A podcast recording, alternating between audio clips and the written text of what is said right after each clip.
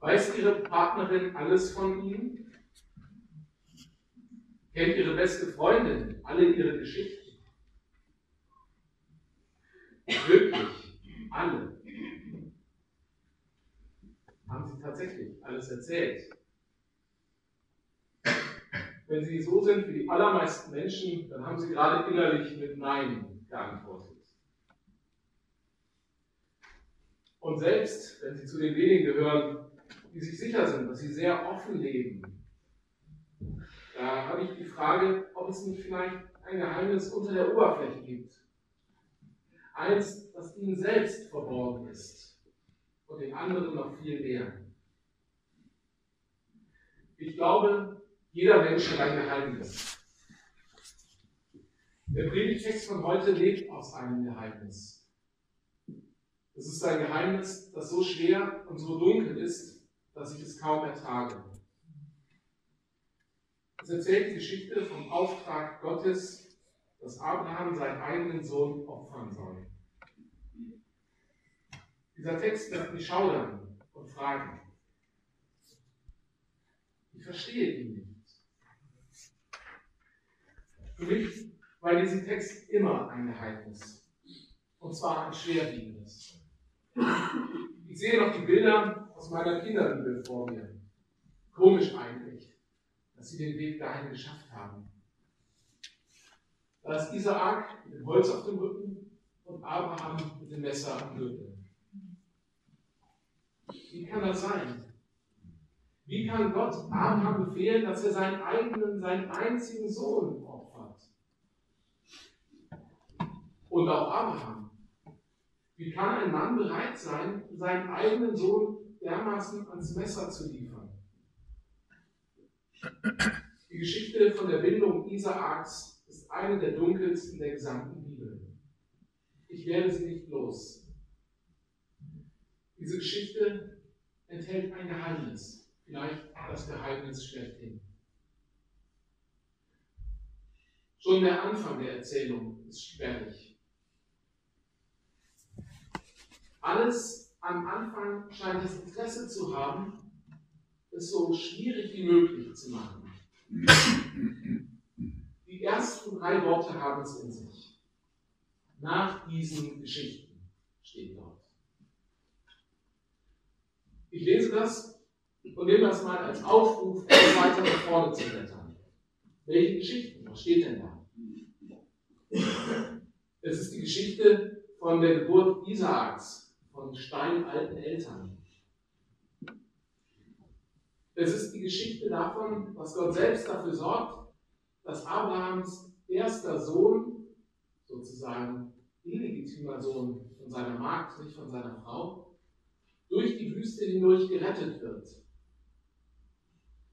Es ist die Geschichte vom Bund Abrahams mit dem fremden König Abimelech, der seiner Familie endlich eine Heimat zu geben verspricht.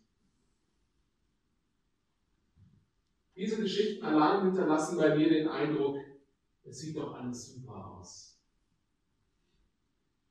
Und dann das. Abraham soll seinen einzigen Sohn töten. Er soll zerstören, woran er so sehr geglaubt hat, worauf er gehofft hat, auf den Fortgang seiner Familie, seiner Verheißung. Der Auftrag Gottes wird maximal hart dargestellt. Ich muss ehrlich sagen, so von Gott zu reden, fällt mir schwer. Ich würde Ihnen gerne etwas vom lieben Gott erzählen, vom guten Hirten und davon, wie wunderbar die Welt gemacht ist. Stattdessen denke ich an diesem Sonntag über eine Geschichte nach, die ich am liebsten gar nicht in der Bibel hätte. Ich wäre gern beim lieben Gott geblieben, aber den gibt es leider nicht. Jedenfalls nicht nur. Gott ist nicht der gütige und leicht verkehrte Opa, der immer ein liebes Wort zur Hand hat. In dieser Geschichte begegnet mir ein ungezähmter Gott, voller Wucht. Von Gott zu reden heißt immer auch von jemandem zu reden, der sich mir entzieht. Vielleicht erinnern Sie sich, als es vor drei Wochen an dieser Stelle um Gottes Beweise wurde deutlich, dass Gott höher ist als alle Vernunft. Und heute sehe ich das besonders schmerzlich. Ich wäre froh, wenn mir der Gott erspart bliebe, der Abraham diesen schauerlichen Auftrag gibt. Ein nüchterner Gott, ein sozusagen vernünftiger Gott wäre mir lieber. Eigentlich bin ich ja jemand, der gerne von der Güte Gottes spricht. Betone, wie wichtig es ist und welche Bedeutung das auch für andere Menschen hat. Ich glaube, dass nicht nur für uns hier drin, sondern auch für die Menschen in unserer Stadt ganz insgesamt, ob sie getauft sind oder nicht, Gott eine Bedeutung für ihr Leben hat. Ich habe die feste Überzeugung, dass ein Leben an Tiefe Qualität gewinnt, wenn es im Angesicht dieses Gottes geführt wird. Und wenn ich dann diese Geschichte lese und womöglich darüber rede, dann ist sie ein Schlag in Gott ist auf einmal nicht mehr der nette Zugewinn in meinem Leben, sondern jemand, der etwas nehmen will. So ein Gott würde ich manchmal am liebsten verschweigen. Vielleicht geht Ihnen das ähnlich. Ich vermute fast, dass Sie auch wenig mit einem Gott anfangen können, der Menschen fies auf die Probe stellt. Ich möchte Sie mit auf die Reise nehmen. 2500 Jahre zurück, vielleicht sogar ein bisschen mehr. Ein Mensch sitzt an einem Tisch und hat eine leere Schriftrolle vor sich. Er war gerade bis zu den Geschichten gekommen, wo von Abraham erzählt wird, wie alles aufblüht, von dem ich gerade berichtet habe. Jetzt soll er weiterschreiben.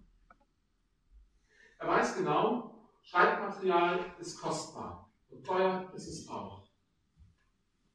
Er hat wahrscheinlich eine ganze Palette von Erzählungen von Abraham. Und trotzdem weiß er, er schreibt jetzt die wesentlichen Geschichten auf. Das, was die Menschen später von Abraham im Gedächtnis halten sollen.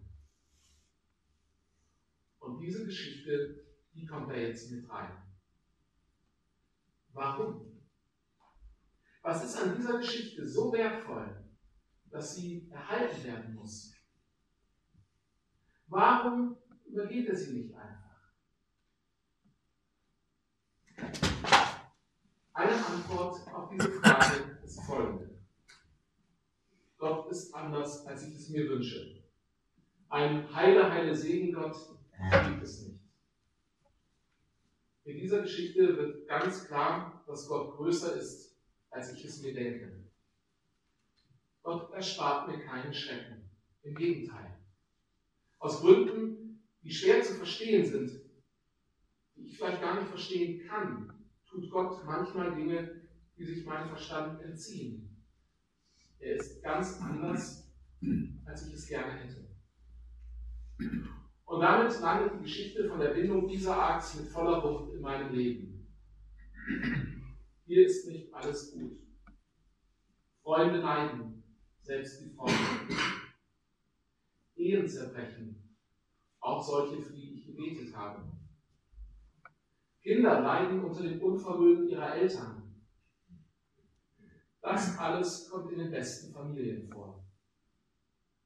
Und es ist nicht nur das private Unglück, es ist die Weltgeschichte, die mir das vorzeigt. Menschen liegen Krieg miteinander. Christliche Völker erheben gegeneinander die Waffen. Frieden ist so weit weg.